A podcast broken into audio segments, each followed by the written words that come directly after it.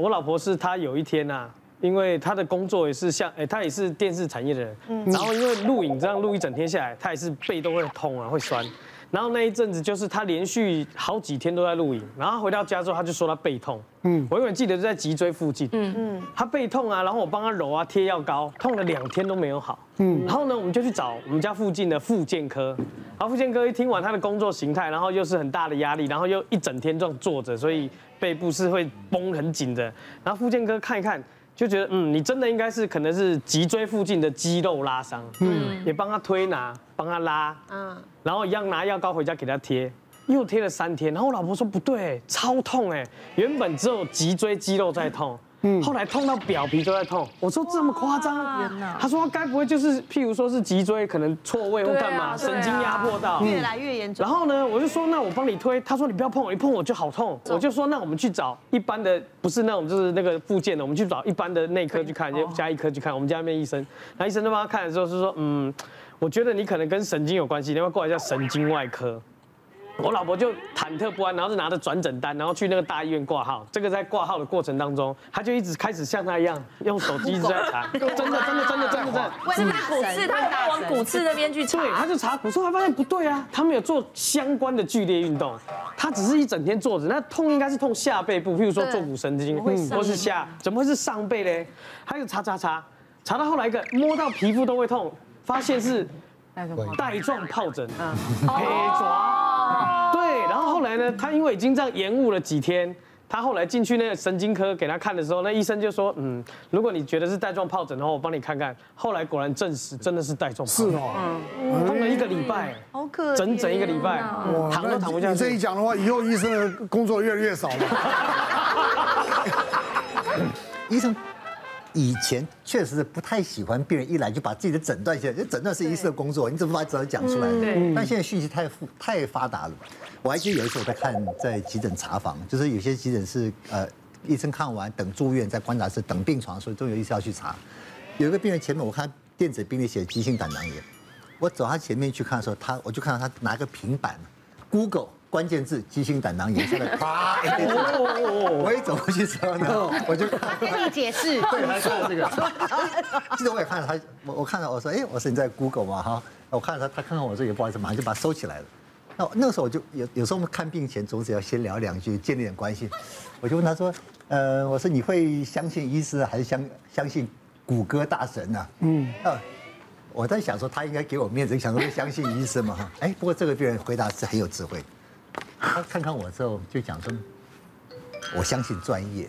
哦，其实我想说，Google 讲的专业他会相信，如果我表现专业，他会相信我。所以他讲，他说我相信专业。那个病人讲说，你说你看到水泡，他只要告诉你这个水泡是不是肠病毒，如果不是肠病毒，这个水泡跟肠病毒怎么分辨，妈妈就安心了。对，嗯嗯嗯。有一次我看了一个一个大概是五六十岁的一个妇妇妇女了，她来是做什么呢？她说医生来。医生，我要做电脑断层。那我说电脑断层，这种是医生通常不太喜欢的病人啊，一来就像点菜一样，一来就我要做什么检查，你还没告诉我你哪里不舒服呢，对不对？我说好，我说这个太太，你告诉我哪里不舒服？他说我头痛。我说头痛，痛多久了？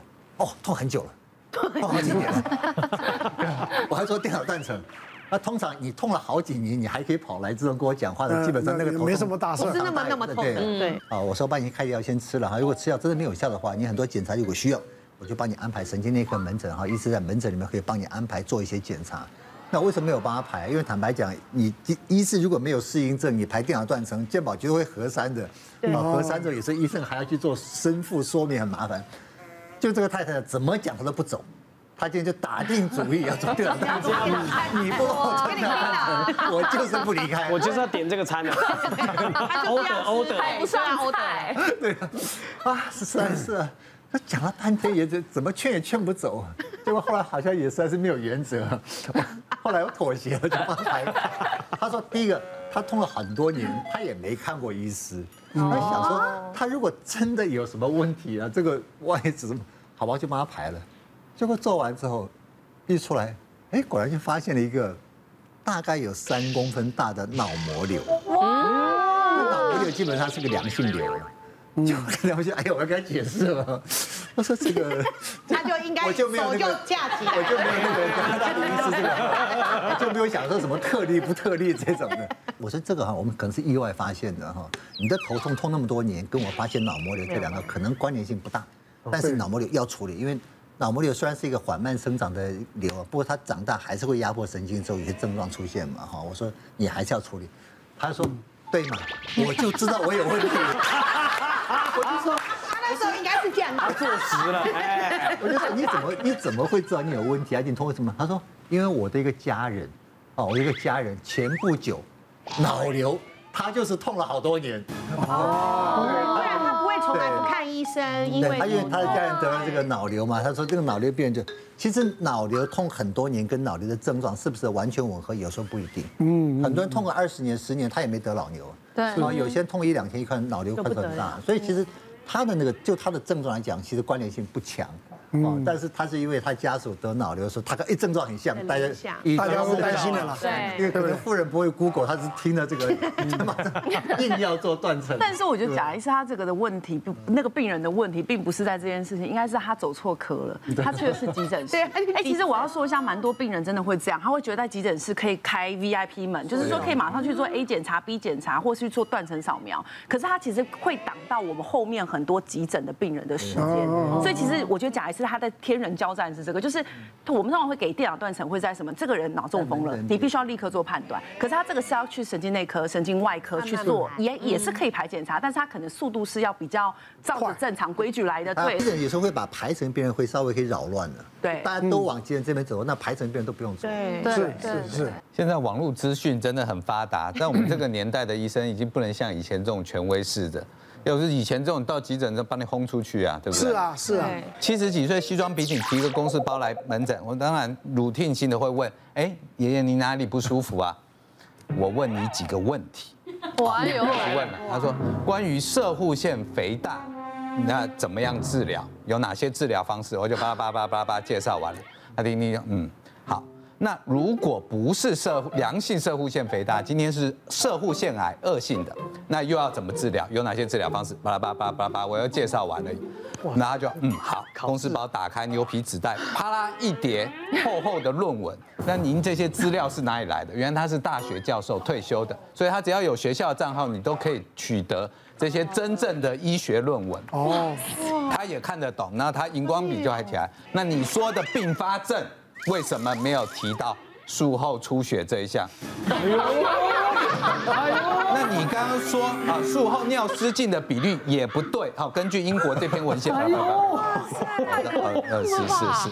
好，那假设我今天不幸被你刮下来是恶性的，那关于射护腺癌，射护腺癌你那个癌症爆发的这个比率。得癌国人得癌的比率也不对，因为啊人种不同，人种还是不同。您这些是国外的数据嘛？啊，对不对？白人、黑人，我们是黄人啊。国内得得的比例没有那么高。厉害厉害厉害！啊啊，那个那个摄护腺癌这个良性镭射手术术后并发症，在国内目前啊，因为手术的进步，所以比例上也是没有那么高。那关于我说。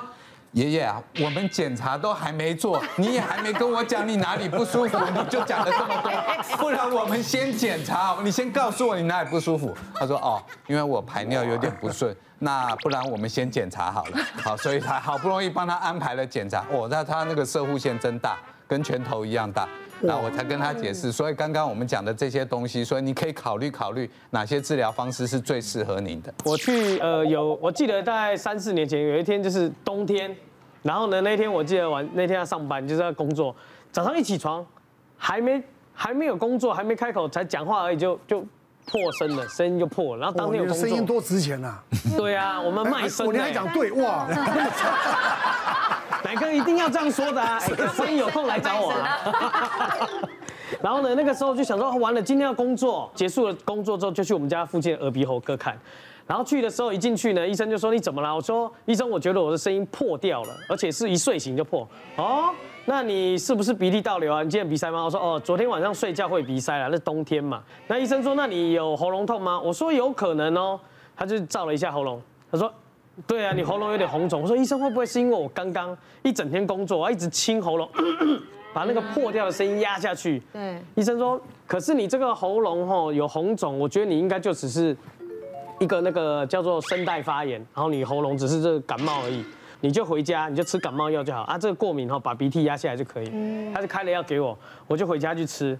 吃了第一天，吃了第二天，吃到第三天声音还是破的，然后我就觉得这疑心共也应该不准，真的真的真的，因为我自己一直觉得我在讲话跟喝水的时候，因为喉咙破，我们就一直喝水嘛，一直觉得有异物感，一直觉得烧烧，好像有东西在烧你的喉咙里面的那个内部这样，我就决定我要去找大医院，我就去了大医院，然后呢去找了一个喉科，不是耳鼻喉科哦，是一个喉科的医生，然后呢一进去呢看胡子的，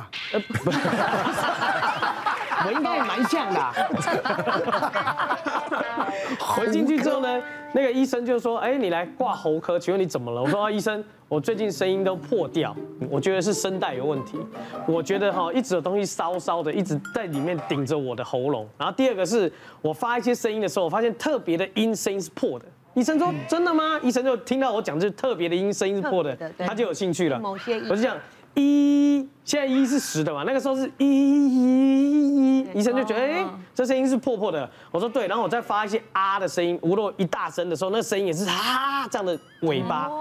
医生都觉得哎，你蛮有蛮有 sense 的哦。所以医生，我强烈建议你帮我照一下内视镜。强烈建议。强烈，我 order 点餐呐，点餐。加欧德丹呐，加。对，然后医生就他们那个喉科的内视镜是软的，然后呢大概这么长，然后是是是黑色的一根，那从鼻子进去，然后就这样。鼻子哦。对对对，然后一路进去，我就说哦，医生你这个比较好哦，我之前耳鼻喉科叫他帮我照，他不帮我照，他说你这个好，感觉嘴巴不用张开，他说对，然后照进去，他说来你喊啊，我就啊，他就帮我照下来，他说你你看你看我，他整个抽出来的时候，两条声带嘛，一边哦已经突出一块，已经结痂了，结痂硬掉，另外一边呢，它上面是开始红肿，整片是发红的，医生说哎。你这个很有 sense 哎，而且你还知道这个是是声带的问题。你是我说哦，因为我之前有开过刀，所以会让我很很有特别的警觉。他说这个其实在美国哈也不用开刀，打针。我说哈，那对打针吗？医生说你有很紧急，马上要唱歌或高歌一曲。我说也没有。他说那你可以忍受吗？我说可以。他平常的使用，你只要正常用的话，我教你一招，你都不用开刀，也不用吃药。你就是每隔五到十分钟，喝一口这样的室温开水就可以了，不用开刀。他说不用，他说因为在美国，这种声带啊，它是会不断的复发，因为你使用方式不对嘛。你刮完了那个声带上面的茧之后，它又会再复发。刮完了之后，所以他们后来长期研究最好的方式就是都不要开刀，你就是喝水。湿润它之外，还帮它降温，五到十分钟喝一口常温水，你就每个月回来回诊，我每个月帮你照内视镜，你就会发现里面的不一样。哦，哎，我就这样喝哦，每隔五到十分钟喝一口室温水，每天喝。第二个月回去，那个结痂开始脱皮，可是它秃一块。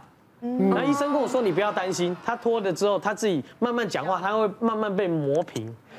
第五个月、第六个月，各位声带就恢复正常。哇，神奇了，真的。然后呢，后来我就改成两个月回诊一次，我后面又回诊了三次，都没有复发。别忘了订阅我们 YouTube 频道，并按下小铃铛，收看我们最新的影片。想要看更多精彩内容，快点选旁边的影片哦。